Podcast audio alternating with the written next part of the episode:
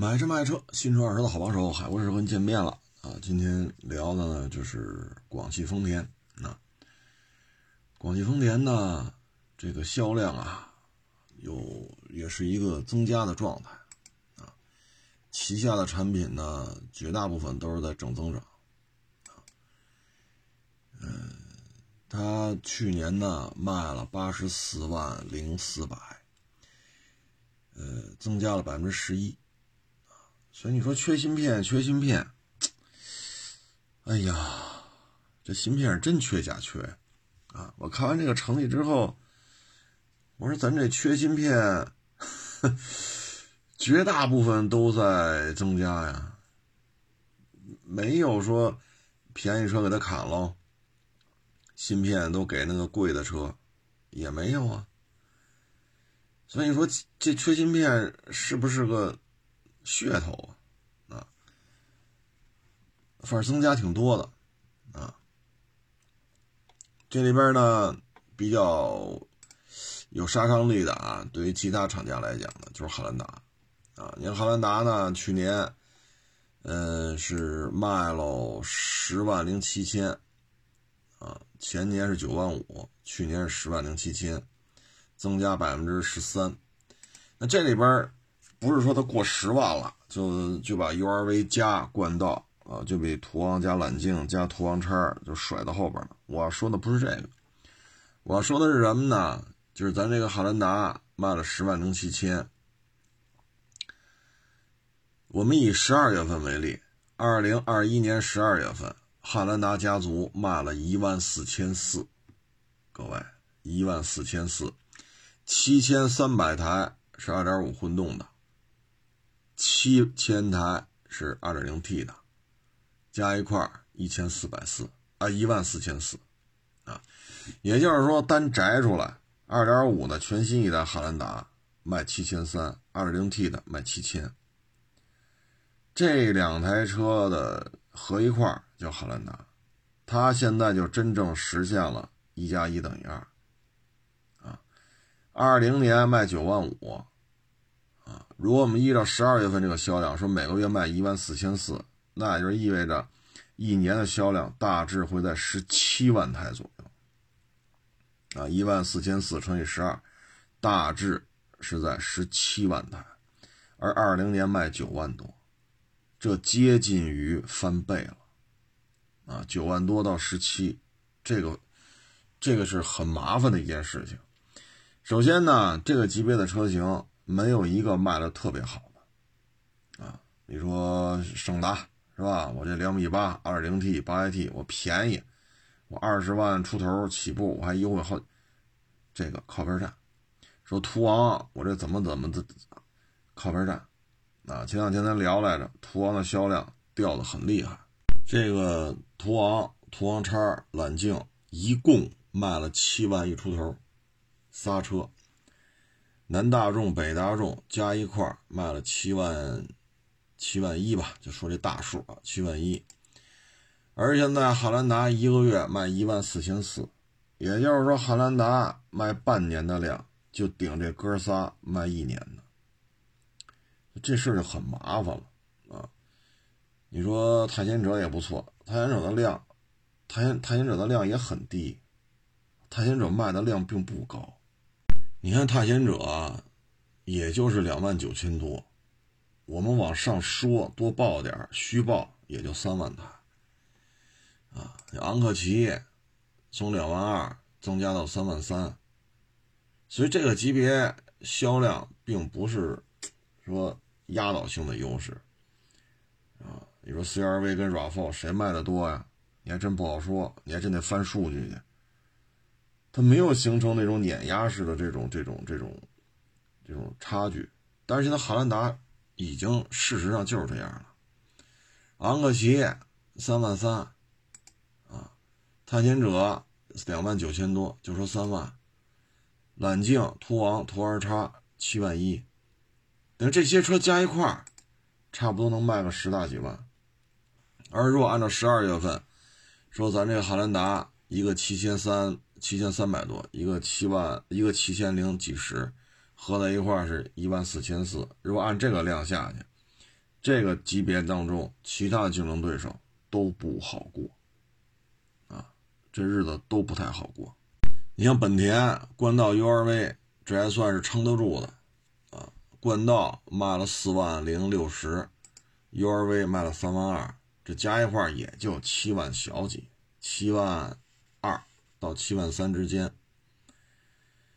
啊所以，如果汉兰达说要照着一万四千四这么着卖下去的话，这个级别当中消费者的就这个消费空间是有限的，因为咱们国家不是说今年才有汉兰达，说今年才有途昂，啊，说今年才有冠道，今年才有胜达，这些车都卖了有些年头了。人汉兰达零九年就国产了。所以这个级别车型已经卖了很多，包括胜达也卖了好多年了。市场空间就这么大，他一人玩了个翻倍，那对于其他车型来讲压力山大啊，压力山大。这个压力呢，还得看另外一台车皇冠陆放。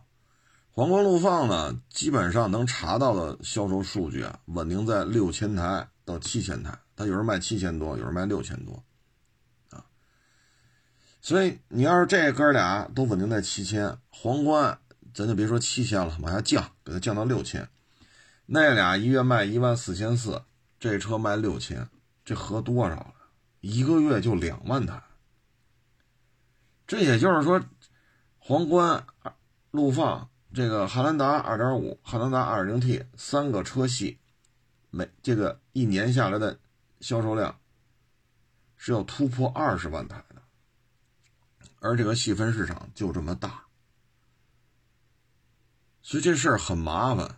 啊，如果说今年皇冠陆放、汉兰达2.5、汉兰汉兰达 2.0T 都能稳定在啊，咱别都七千台了，就能稳定在每个月五千台，就每个月不是一万五吗？哥仨稳定在一万五到一万六。对于其他所有的竞争对手，都是碾压式的这种蚕食。也就是说，市场空间就这么大，压一人从一年七八万干到一年二十万，或者一年十八万。也就是说，这个市场空间当中，从七八万变成十八九万，就有十万台的订单都要从我们手里头被抢走，被吸到了丰田旗下。这是一个比较麻烦的事情。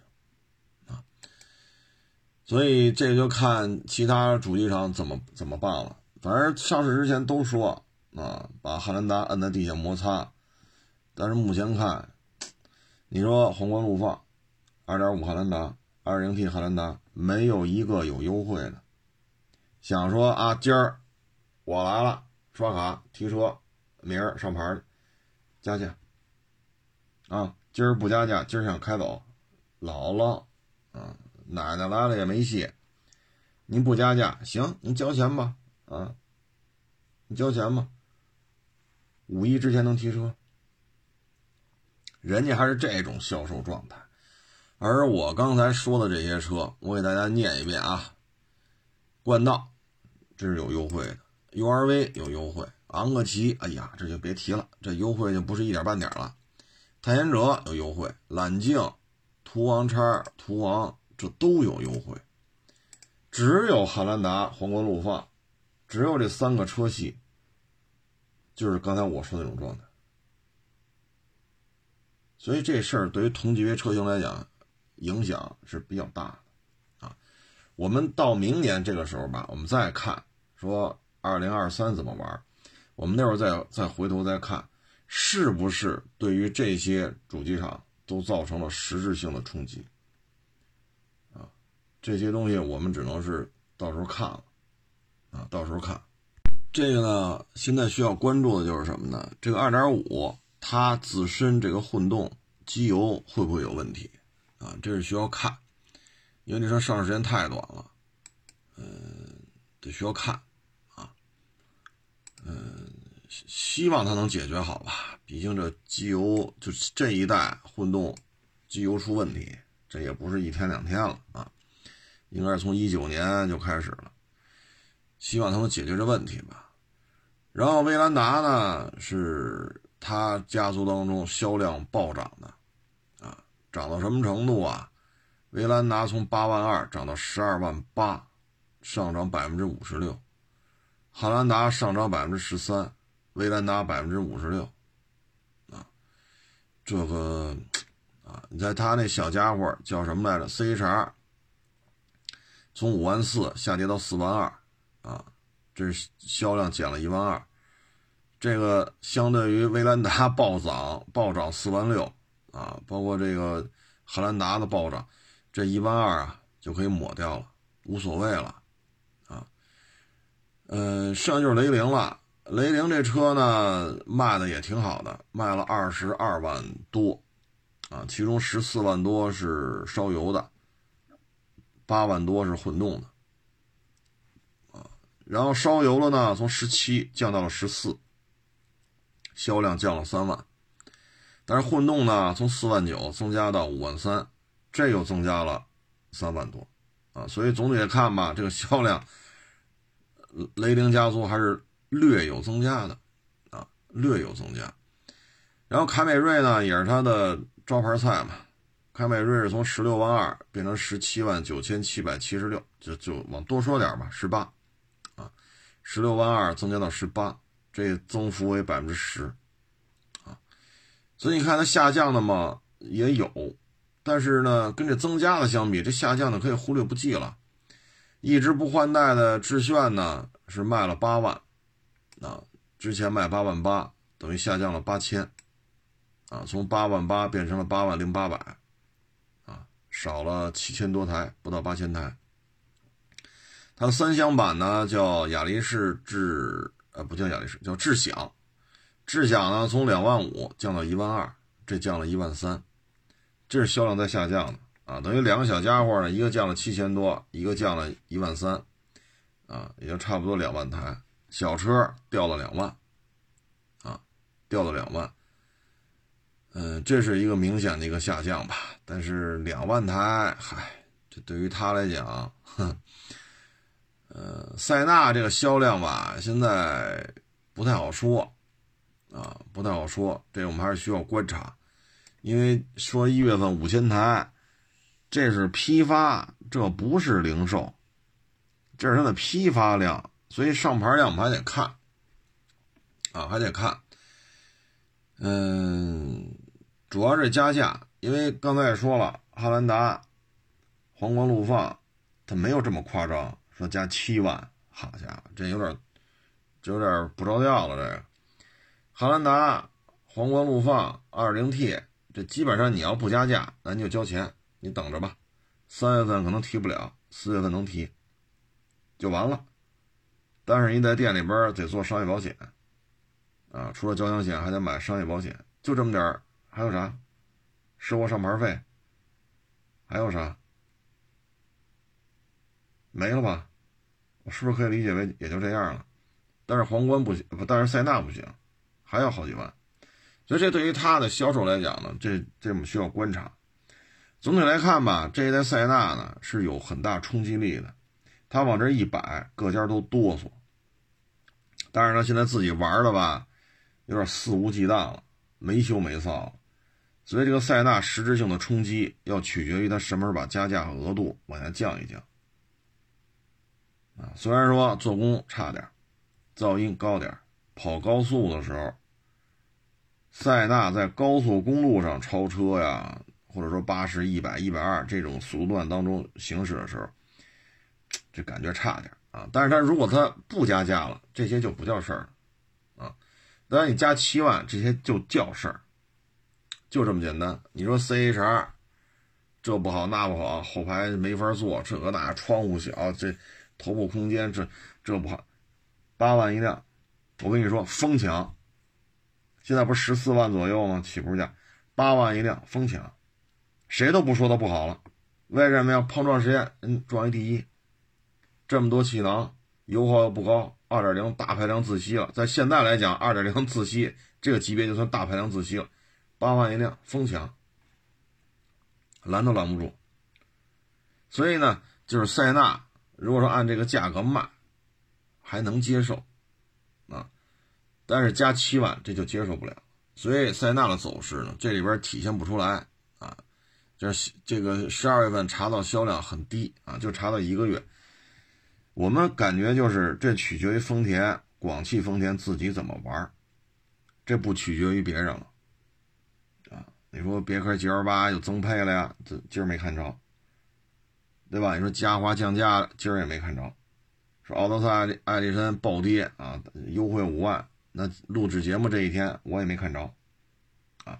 所以对手呢都是各过各的。但是都死盯着塞纳，塞纳就有点没羞没臊了，自我膨胀。所以现在这销量会是什么程度，咱就看吧。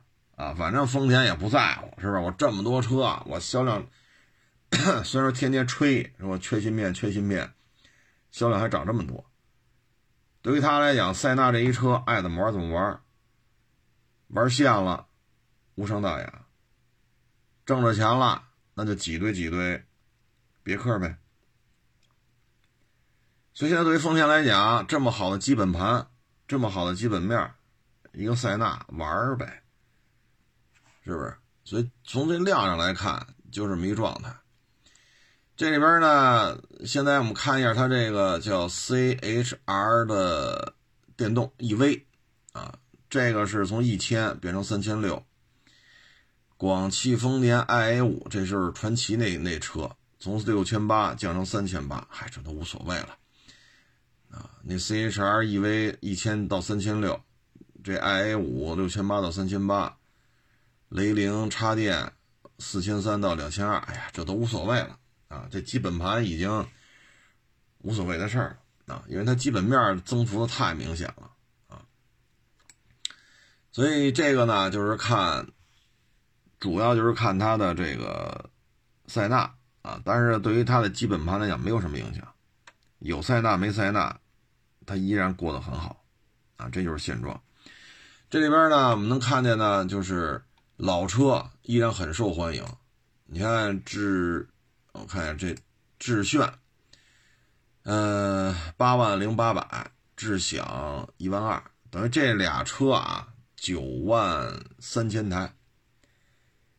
这俩老战士九万三千台，一点五自动，就这么一个小代步车，啊，智享呢就相当于威驰的广丰版，致炫、智享，一个两厢，一个三厢，一年能卖九万多，啊，能卖九万多，嗯，九万三千台，啊，就是对于丰田来讲，这俩车剩余价值已经炸的可以了，因为一四年这俩车。那会儿没有三厢版的广丰了，那这会儿那会儿只有威驰。咱就说这车系啊，一四年有的致炫，一直到今儿，二二年，八年的时间了，这车改不来改不去啊。前两天，哎，不是前两天，去年十二月份吧，好像是，说增配了啊，标配什么定速巡航啊，呃，什么来着，多功能方向盘呀，啊。好像就这个了啊，然后还看这意思，还是没有换代的想法。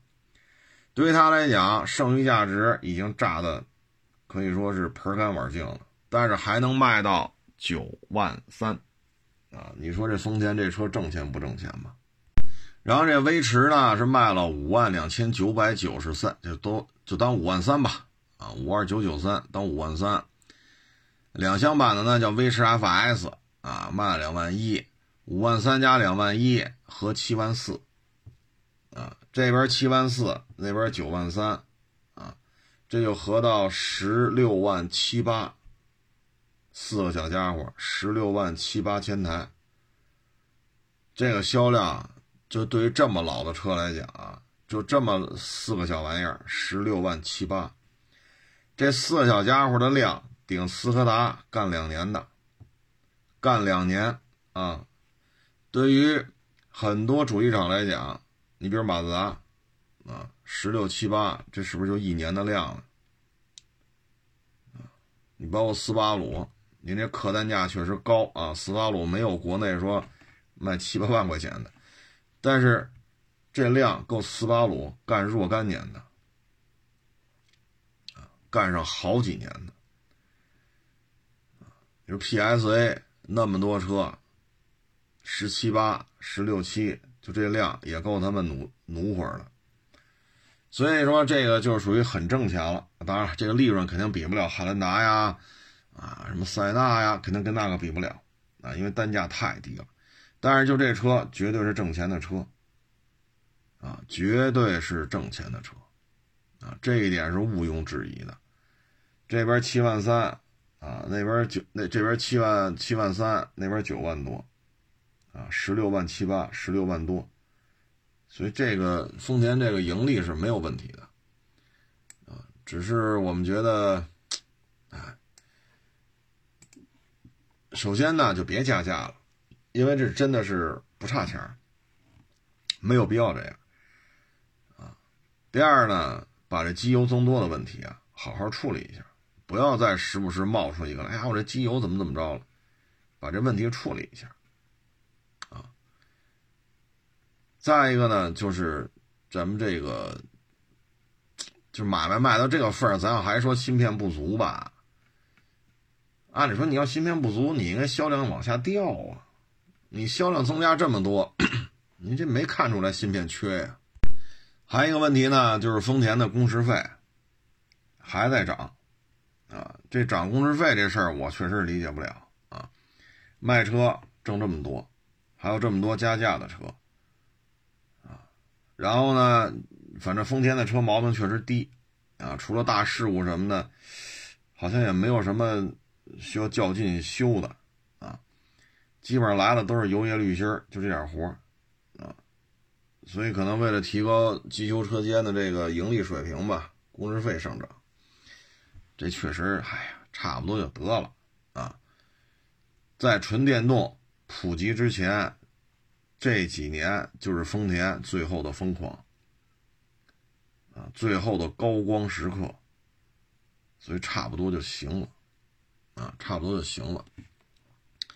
咱们呢，就是压缩一下吧，咱都给他说了吧，就是把这个，呃，南北丰田吧，啊，南北丰田呢销量都是在增加的，啊，现在两边呢都能卖到，都能卖到八十多，啊，这个销量是非常高了，啊，非常高了，加起来差不多一百七，啊，这个销量已经比。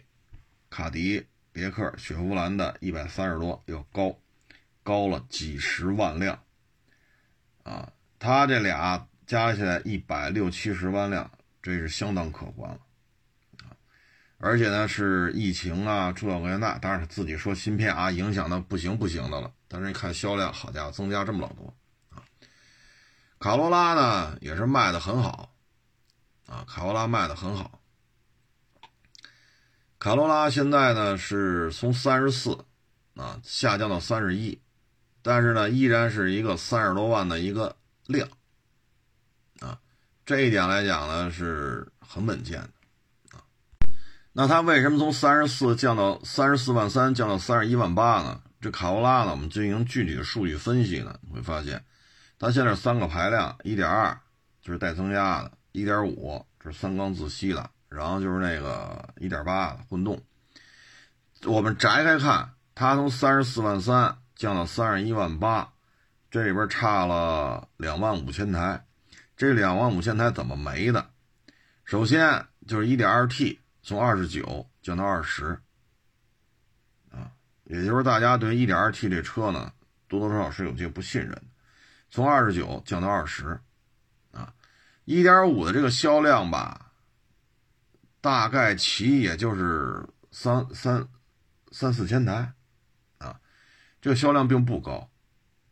它的出现并没有弥补 1.2T 从二十九万四降到二十万零两千，这九万两千台的亏空，在这个四万多块四万七千台的1.5三缸销量当中，它只增加了四万七，而 1.2T 掉了九万二。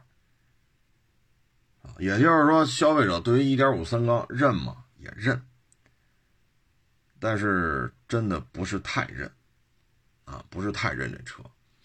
然后混动呢是有一个大幅度的增加，从四万八增加到六万八，增加了两万台，啊，也就是说混动不论是雷凌还是考罗拉，二一年都有一个明显的放量，啊，特别是这段时间吧，油价可能是因为种种原因吧，外交啊、军事啊什么的，油价开始进入快速上涨。混动车型如果油价啊八块了，八块五了，混动车型的销量还会增加的。所以这里边呢，我们就会发现一个问题，就是为什么消费者不认可 1.2T 了？这是需要丰田去解决的问题。这是四缸啊，这也没听说要烧机油啊，但是不认可了。二十九万四降到二十万零两千，一点五三缸没有拖起来。像原来它有一点六、一点八两个自吸，那会儿一点六、一点八这销量还是比较稳健，但是现在一点五这个不太认啊。所以你看去年呢推出了一个三缸什么 GR 版。还是什么三缸 Sport 版，他也是希望让消费者关注这三缸，但是国内显然不吃这一套，啊，不吃这一套。混动没问题啊，从四万八增加到六万八，增加了两万辆，增幅达到了百分之四十，啊，所以呢，今年要解决的问题呢，就是第一，为什么消费者不认可 1.2T 的这个发动机？第二。怎么让消费者去认1.5三缸自吸的卡罗拉？第三，如果油价涨到八块，甚至八块多，假如说今年涨到这个价位，八块啊，咱就别八块多了。混动的卡罗拉、混动雷凌销量会继续暴涨啊！所以丰田需要解决的就是消费者为什么不认 1.2T？为什么1.5三缸没人认啊？其实这问题他自己也明白。然后呢，就是 RAV4，啊，RAV4 呢是从十七增加到十九万九千六百多，也就是说十七万五吧，增加到二十万，啊，这是暴涨。亚洲龙呢从七万六增加到七万八，也在增长，啊，皇冠陆放呢没有对比，反正就卖了两万多台吧，啊，亚洲龙混动呢从三万四增加到四万三，也在增加。威驰呢是五万三降到五万两千九，降了几百台啊。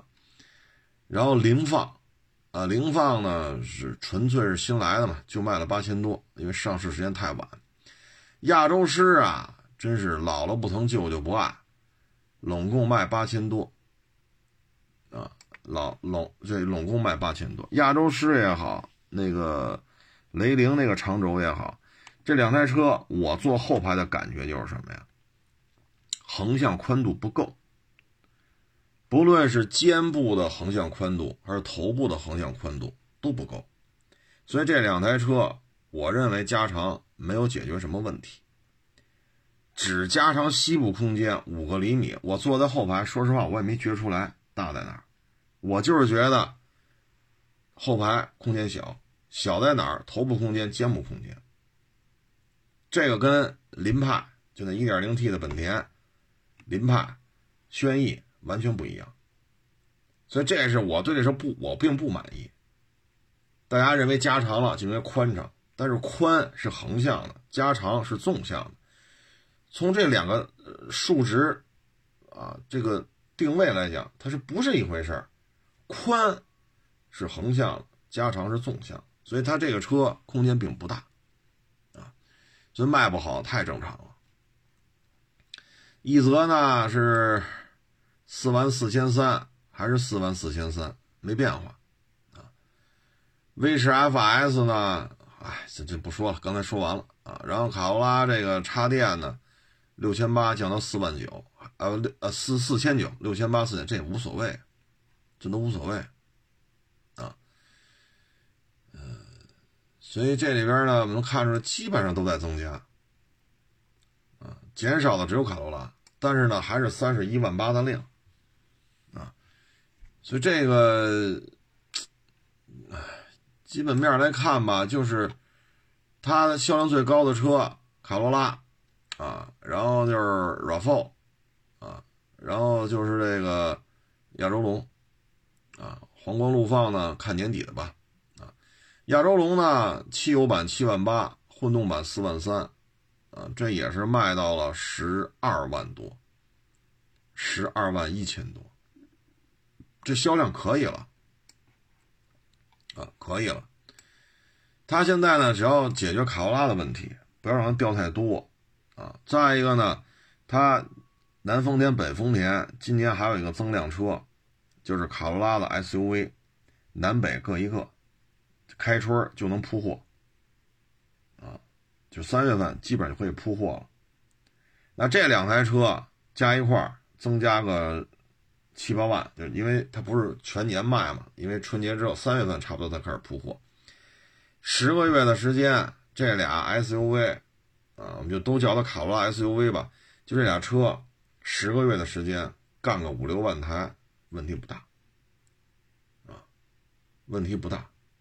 然后威驰也好，致炫也好，增配嘛，啊，一个多月以前不是宣布了吗？增配，标配什么定速巡航、多功能方向盘，卖去呗，啊。所以他们今年呢，销量如果不出大的意外，还会增加。首先，卡罗拉 SUV 这俩小车。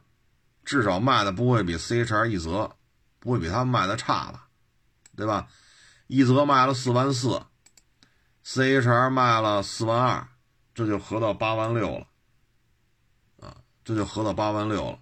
那咱这车怎么着也卖个五六万吧？十个月的时间卖五六万不叫事儿。再一个呢，就是今年增增亮点呢，就是这个叫叫什么来着？啊，凌放。啊，凌放两边丰田呢，可能也都会上，啊，这也凑个几万辆，问题不大。然后还一个北塞纳、南塞纳、北塞纳，北塞纳要上，是不是也是增量？今年塞纳南丰田的塞纳肯定全年都得铺货了嘛，这是不是也是个增量？所以对于他来讲，没有什么太大的短板，啊，没有什么太大的短板。那投放的车型很多。所以我们觉得二二年不出大的意外啊，它的销量还会比二三年，就二二年会比二一年还会多。这基本上就是一个现状，啊，这是它纯电时代到来之前最后的疯狂，啊，留给丰田最后的风光的这么几年，抓住机遇吧，多挣几年钱，啊，挣完这几年钱之后纯电了，爱咋咋地了。啊，那咱确实咱也没招了，啊，因为丰田玩不转的话，四 S 店没办法，因为汽车不是四 S 店造出来，是厂家造出来的，这个是吧？这道理不在四 S 店这儿，所以总体看吧，小买卖做的挺好，那二手车保值率也不低，新车卖的也挺好，是不是？没有什么短板。当然了，我们希望呢是能把 L C 三百走一个中规途径。我们也希望下一代霸道呢，有可能的话也走一中规途径。啊，但是目前看，好像丰田对这事儿也不太上心了，因为现在数钱都数到手抽筋了。啊，你再让他弄个那么费油的车来，而且过去国产了那么长时间，卖不动啊啊。然后现在不是卖不动的问题，说不是说干得过干不过平行进口的问题，是中规的陆巡弄进来，这燃油积分，这事儿怎么办？你说三点五 T 是吧？十 AT 减重二百公斤，那你也不能做到七八个油吧？他现在很多混动车能做到四五个油，现在刚才说这一堆车，说油耗过十个的。少之又少，可能也就二点零 T 汉兰达能过十个了，剩下要过十个的车，可能特别堵的情况下，你开个自吸的 SUV，啊，或者二点零 T 的这汉兰达，啊，有可能会，就是自吸的轿车，二点五的这轿车，那有可能会过十个，这时候你库嚓弄一个两吨重的陆巡来，好家伙，这。这年底一算，这积分法则这事儿不好办了，就基本就这么一情况吧，啊，自己呢，我觉得这丰田这买卖吧，就是别太过，啊，别太过，啊，少玩点加价吧，啊，你说你不加价你也挣钱，你加价也挣钱，怎么都是挣钱，那个挣钱千夫所指，你这个挣钱，哎，无所谓，羡慕嫉妒恨，那何必挨顿骂呢？咱是不是？反正加七万确实挣的不少啊，这有什么说什么，就看丰田自己怎么玩吧，啊，嗯，目前看，反正这小日子过得挺滋润。然后咱就说说，哎呀，这个这事儿怎么聊呢？就是也是正好假期嘛，看了一期一七年的一个梦想改造家，啊，一七年的这个梦想改造家呀，看完了之后我也是挺挺感慨，啊，嗯，他是怎么回事呢？一个是一七年拍的。这个片子让我印象深在哪儿呢？这三个主人公都是年轻人，小两口呢，一个是甘肃张掖的，一个是浙江的，俩人呢都是大学毕业来到上海打拼，然后呢就是通过这种跳交谊舞认识的，小两口就相识、相知、相恋，就结婚了，然后呢也是倾其所有吧，在上海买了一套九零。九零年的房子，套内面积三十三平，但是还不错，南北通透啊，六个窗户，明厨明卫。然后这设计师呢也倍儿年轻，二十来岁啊。你像梦想改造家这一般来了都是大腕儿啊，都是好家伙这获奖无数是吧？手底下设计师十个八个的啊。自己的办公室，好家伙，这这办公室恨不得得上千平米啊，都是这个大腕儿啊。但这次来的小伙子呢，没有助理，没有团队，就自己一张办公桌。哎，我觉得这有意思啊。后来设计完看看也还行啊。这小伙子，咱先说结婚这两口子啊，女方呢也没挑男方，男方呢也倾其所有。套内就三十三平，六层的老公房，九零年的，他们买的是最顶层，啊，套内三十三，大家也可想而知，这房子也不算大，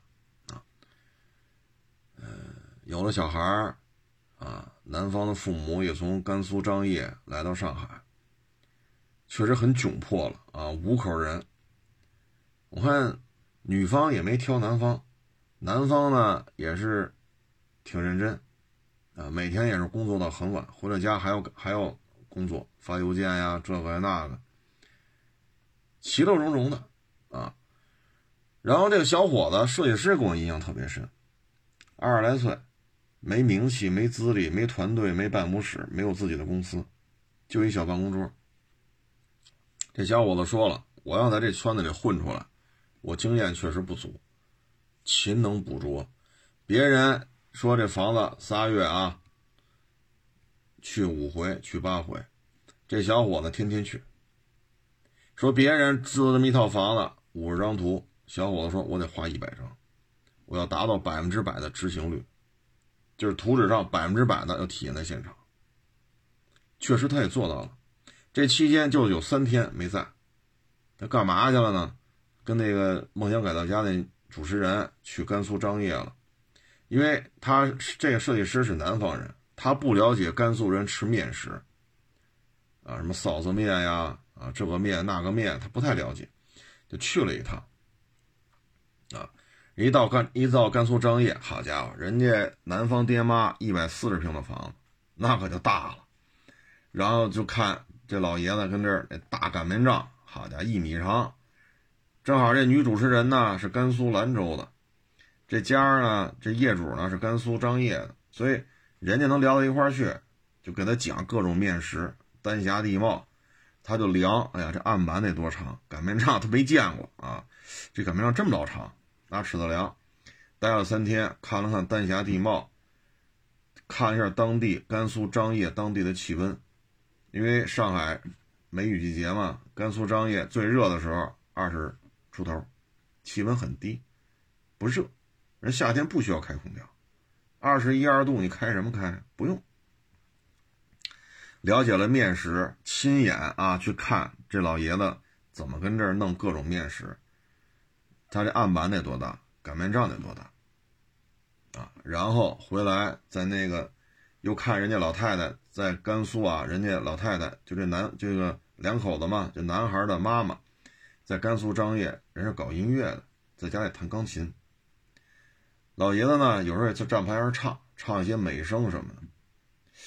然后他说这有点意思，哎，就在这有限的空间内，给人弄出一个弹琴的地方。然后有限的空间，正好他甘肃张掖那案板和那个擀面杖一比一，原原封不动的买了一套，然后这灶台也按这来的。弄完之后也挺满意，啊。连又做了一个，他老公房嘛，两米九几，两米九几呢，就量身高，啊，都不高，都不高呢，做了一个小吊层，这样小吊层放好多东西嘛，有小孩嘛，哎，这东西多。我看这片子，我印象是好，就好在哪儿？都是勤奋的年轻人，啊，一个浙江的小女孩，一个甘肃张掖的小男孩，俩人都来大学毕业。在上海打拼，确实啊，不算是那种说富家子弟。富家子弟能买这种六层老公房，九零年的六层吗？套内三十三，但人过得很幸福。哎，这个我感觉就特别好啊。然后在上海啥也没有，现在有了家了，有了自己的房子了，有了自己的下一代了。哎，我觉得是非常好啊，很很正能量，看的我也觉得挺挺开心的。啊这设计师呢，确实资历浅。你看他进这屋第一句话，我觉得这孩子就不会聊天。第一句话，哟，你这客厅这么小，我当时我就说，这这孩子不能这么说，不能这么说。你去之前你不知道这房子三十三平吗？所以这就是什么呀？年轻，他跟人打交道的时间还是短，啊，所以经验就体现在这儿了。不光说啊，这个设计啊、吊顶啊、走线呀、光线什么湿度，这个那个，他还体现的跟人打交道。进屋第一句话，客厅这么小，所以我说这孩子呀，绝对是个新手啊，第一句话就露了底了。但是呢，确实很勤奋啊。别人呢，三个月来个五六趟、六七趟了不地了，剩下有什么施工监理啊、现场经理啊、啊呃什么现场设计师啊。啊，采购经理啊，啊，还有那杂工，记得吧？就是上次青岛那个地塔楼的一层和负一层，那不是从上海来了一个现场杂工嘛？就打杂的、看场子的一老师傅，也得五十多了，在那青岛那家待了三个多月。人家大买卖，人家自己都有监理，有自己的队长，有自己的杂工，全从上海端过来。这小伙子啥也没有。就自己跑，所以这个片子吧，我看完之后，就是三个年轻人都很勤奋，都为了实现自己的梦想，都为了自己有一个更好的家啊，更好的生活，都在努力。我觉得小伙子那个眼神啊，包括那个精神状态，就是劲头都特别足啊，我觉得挺好啊。最终设计完了吧，我一看，厨房确实大。卫生间也大，但是这就这么就这么大的面，怎么变让它变大点呢？量这墙一看不是承重墙，然后这墙呢原来是砖是横着的，我改成竖的。这样的话通过砖的砌砖的方法改变，让厨房、让卫生间平米数都增加了啊。所以这个小伙子也是尽力了。啊也是尽力了，啊！我倒不是说这房子有多好，我也不是说装修有多好，我就说这事儿。看完之后吧，我觉得现在年轻人需要这种东西，啊，勤能补拙。我相信小伙子，如果这就说一什么问题呢？就是爹妈如果是社会上打拼的，啊，爹妈如果在社会上很多事情啊。是玩的转也好，还是有过辉煌也好，他看得明白。他爹妈如果看他这个片子，就会跟他说：“这孩子，你这方方面面做的，比如说进屋第一句说客厅太小了，不好听人家两口子举目无亲，双方家里老家自己倾其所有买这么，你说人客厅小，人家自己不知道，人家甘肃张掖一百四十平的房子，你这套内三十三，人家里人不懂啊，人家不是没住过大房子，啊，包括后来你看跟那个主持人去张掖。说人家栏目组派个主持人陪着你去从上海去甘甘肃张掖，这距离可不近的。这个，这不是说从上海去杭州，从上海去苏州啊，这么大老远啊！你看跟人家主持人又是兰州的，这个礼貌啊、客气啊什么的，这得做到位啊。本身那主持人岁数也大，上海台资历比较老的了，也在上海也待了得有。十几年、二十年了，啊，方方面面吧。所以小伙子呢，我觉得这个设计师啊，我觉得以他这精神面貌，啊，当然我也就是看这么一片子，咱实际当中我也不认识他。就以片子当中所呈现出那个思维方式，反正电视台说他是天天来啊，呃，确实画图画的多，啊，包括弄那个丹霞地貌。做隔音墙嘛，非要把这隔音墙，因为老老太太不是好弹琴嘛，老爷子不好唱歌嘛，非把这墙隔音墙做成丹霞地貌这样，反复的试，啊，所以我觉得这个小伙子，我不敢确定他这辈子都干这设计师啊，但是我可以说以他这精神面貌，这小伙子将来前途应该不会太差，啊，很瘦啊，很瘦，细高个戴大眼镜确实啊，这小伙子也很很清楚，他对于自己来到社会当中有一个评估，勤能补拙。他不是大家大业，说你干设计师行，啊，爹妈在上海给你买个五百平米的写字楼，啊，去去去当你办公室，再给你买个一百八十平米的三居，黄浦江啊边上，啊，东方明珠电视塔对面，啊，一百八十平米三居，啊，地下车库给你买俩。上海牌的汽车给你买两台，这这家里没到那份上，就一小办公桌，一台灯，一电脑，但是小伙子这些活也都干出来了，所以我觉得这孩子将来是有发展。反正我这儿来这么多小孩勤能补拙这句话说能让我看到的，目前看没有，没有，啊。所以我觉得都是年轻人，这孩子将来有发展，啊，至于说甘肃张掖这小伙子和浙江这小女孩，我觉得两人家两口子没有那么多说物欲横流的那种，啊，三十三平，这是我们两口子和双方老人我们一起努力实现的家，我很爱这套房子，我希望这套房子变得更好，让我们一家在这幸福的生活。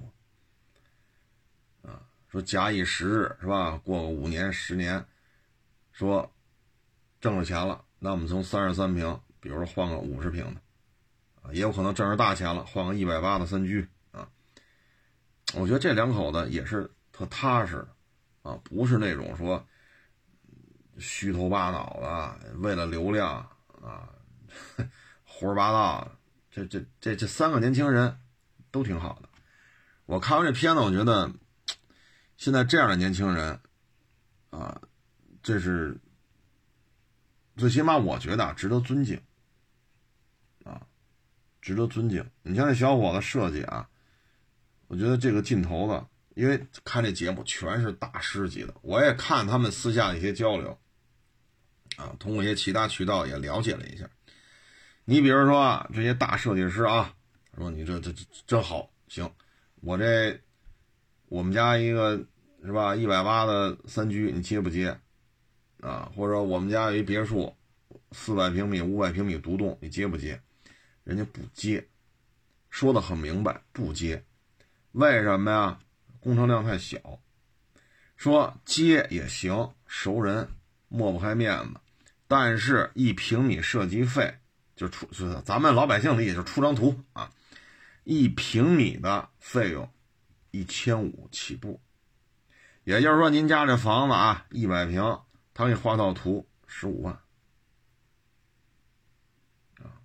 别的不管了。你说啊，你给我弄的这就采购那种玻璃，这种什么这个坐便器是吧？那个厨房那抽烟机，你这要还让他管，还得收钱啊！所以就给你出出出道图，一百平米的啊，十五万起。你说您这大别墅五百平，这个是一千五还不行，就得两千了。那五百平别墅光设计费一平米就两千。出套图一百万，大家也知道，现在五百平米别墅要北上广深这种装修报价，不干你个二三百万下得来吗？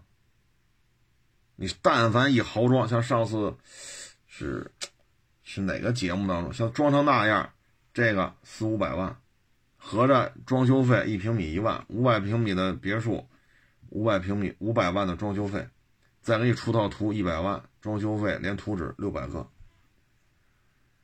这活人都不愿意接，所以人家这个，哎呀，这确实都是大家。我一看这收费，别墅不接，一百八的三居不接，二百四十平米的四居不接。好家伙，我说这这这，所以这这这都是腕儿啊，对吧？我这办公室啊，八百平米。啊，会客厅一百平，会议室二百平，画图的这个那，这这小伙就一办公桌、一电脑、一台灯，啊，可以说呢，你看到了这些设计师大家啊，设计师大家当年年轻的状态，你也通过这个傻小子一个啊，这设计师也看到了他将来成名立万的时候的那个状态，所以我觉得这个片子给我印象比较深，只是三十三平，哎呀，这东西。就我对于房子本身这个装修兴趣不大，我看的是人的生活，我看是他们的精神面貌，啊，我看到是他们的想法，啊，我看到的是这些。我觉得这个片子当中，这三个年轻人，我我我我觉得都挺好的，啊，务实、勤奋，啊，房子不太大，幸福就好。这就是我的感觉，啊，资历不在深，勤奋，愿意动脑子，啊，又愿意动脑子又勤奋，这就很好了，啊，咱别弄一大笨蛋又特别勤奋，那完喽，这工地就乱了套了，啊，又勤奋又愿意动脑子，包括这墙怎么给他偷出点空间来，原来桌横着，现在改竖着，包括他老说这个擀面杖耍不开。他那因为电视当中的擀面杖还没有那个电脑那个键盘长呢，就是台式机那电脑还没有那个键盘长呢，这设计师就理解不了，怎么就得要那么大擀面杖？你要做什么呢？得，我去一趟吧。到那一看，哦，明白了，那女主持人又带着他这个面那个面连吃三天，明白了，他对于甘肃张掖的这个面食理解了，哦，就得这么长，买。一比一的尺寸，在上海买一套，所以小伙子是愿意动脑子，他理解不了了，他就要问。那给他讲半天，他也听不明白，那就那你就去一趟这一回来都解决了，弹钢琴哦，原来在家里人家一百四十平，就老两口哦，弹琴得唱歌，这一回来一看不行，我得找那个搞声乐的去。第一，这个。叫什么？这叫什么房？练功房还是叫什么琴房？还是唱歌的？因为他又弹有，他老太太弹，老爷子唱，就这么个，就这么个房间。声音的要求是什么？所以人家按照那种声音工程师的要求，房顶不能做平了，还得加横条的木头，然后房顶是必须是斜的，啊，声音有什么要求？然后隔音有什么要求？那小伙子不懂，但是看到了，人回来就问。问完了就做做，哎，就都挺满意，所以这就是什么呢？勤能补拙，又勤快又愿意动脑子，啊，勤快不爱动脑子，这不行，这肯定不行，这这容易出事儿啊，爱动脑子不勤快，这也不行，就会出现很多纰漏的。聪明是聪明，懒，所以呢，又勤快又愿意动脑子。经验就这么积累的，啊，所以我觉得这三个年轻人我是挺认可的啊，这值得尊重，得高看一眼。因为现在的社会当中，像这样心态的，我在我看来就是朴实无华的，凭借自己的一己之力，多学习、多干活、多挣钱，既成就了别人，也成就了自己。这、这、这就这个片子我看完就这感觉。嗯，说到这个呢，就再看看这个女足吧，啊，因为也是，哎呀，也是看到这个女足，包括这主教练，啊，他就是过去嘛，呃，六七年前、七八年前，他所说的一些事儿，啊，嗯，这个主教练确实也是不容易，啊，也是。就是我现在就是特别希望就是什么呢？不要那么多人情世故啊！现在体育圈里头官僚派和训练派这之间是有隔阂的。官僚派呢就喜欢说话好听的，说话受用的，说的都是我听得懂的，又乖又懂事儿，嘴又甜，我舒服，我跟你我领导你我舒服。而实战派呢，每天挑灯夜战也好，说夏练三伏，冬练三九也好，好四脖子流汗也好，骨折呀、韧带折了、膝盖积水啊，他们付出的是什么？他们的沟通是什么方式？你看范志毅说话是什么状态，对吧？你看范志毅说话冲不冲？你再看。足协这好几十个部，这些管理人员，他们说话又是什么状态？完全不是一个思维思维方式完全不是一个思维方式。你包括今天我发一微博，哎，昨天昨天发一微博，就是说给大家提了个公式，我看很多人底下就各种演绎啊，就什么公式呢？用一千万人民币收车，平均收五十万的车。每个月收二十个卖二十个，室内展厅二十五个，房租每个月五万，人工每个月三万，租标费用每个月两万，奖金、水电、过户、网宣、盒饭、修车、洗车、加油单算，依照这个周转速度和销售量，平均每辆车挣多少钱才能实现年均纯利一百万？然后最后来一句，这一千万还是借的，民间借贷，您给算一下。你看底下这演绎的乱七八糟的，看得我真是哭笑不得啊。嗯，这事儿吧，就是外行是外行，内行是内行啊。作为职业足球来讲呢，我们不太了解，但是看这女足这教练来讲吧，不容易啊。因为之前那个男教练把剔除掉不用的、不让上场的，这次拿这冠军。都上场了，都发挥了重要的作用。那这里边有没有一些交易？现在不知道啊。但是这个教练来讲呢，我看他的成绩了。作为国家队球员，在亚洲杯八六年、八九年、九一年、九五年、九七年参赛；作为教练，二零二二年参赛，在亚洲杯输场输球次数为零。这就是这个教练。我们现在需要的是这些，当然，现在中国这种官僚体系呢，需要叫什么？我作为领导，我领导你，我得舒服，这完全就反过来了，啊，完全就反过来了。所以我觉得这事儿吧，哎，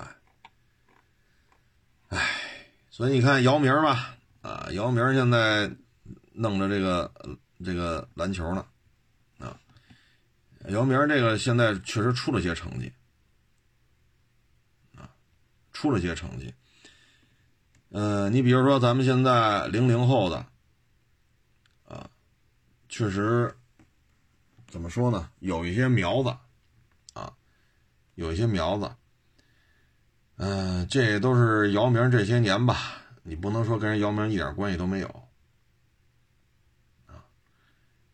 你像零零后，我也看这些报道，啊，零零后啊，十几岁，啊，你像十八岁这个叫于家豪，我看一下他这个篮球这个相关的报道啊，十八岁，在浙江男篮第一次参加职业联赛就打下二十五分、十二个篮板，啊，才十八岁就已经两米二一了，你说这不是个好苗子吗？对吧？还有青岛男篮姓高，也是零零后，啊，第二个赛季就能拿到。单场十四分，十个篮板，四个盖帽，两个助攻。身高两米二五，也是零零后。第二个赛季就能打成这样，这一般在职业球队，这都小孩儿。你见着队里都得大哥大哥，你都得这么叫。啊，训练什么的你都得照顾着点儿对吧？你比如说做这无氧运动，人家推着杠铃或者拉背呢，啊，在那拉这个背，做这个器械。大哥没练完，你一边看着，别他妈废话。但是你看见没有，第二个赛季双飞，那什么双飞呢？两双，十四分，十个篮板，四个盖帽，两个助攻，身高两米二五。所以这些零零后的小孩这这这这这就算成长的不错了。啊，虽然说咱国内的男篮跟 NBA 有差距吧。啊，跟欧洲的篮球职业联赛也有差距，但这些这些小孩出来了呀，打出来了，两双，或者一场拿二十多分啊，姚明现在呢就是搞这个小孩青少青少年，姚明这两年确实是下了不少功夫，啊，你包括姚明对于 CBA 限薪、减少外援、增加青训、搞校园篮球。坚决拒绝，坚决拒绝规划。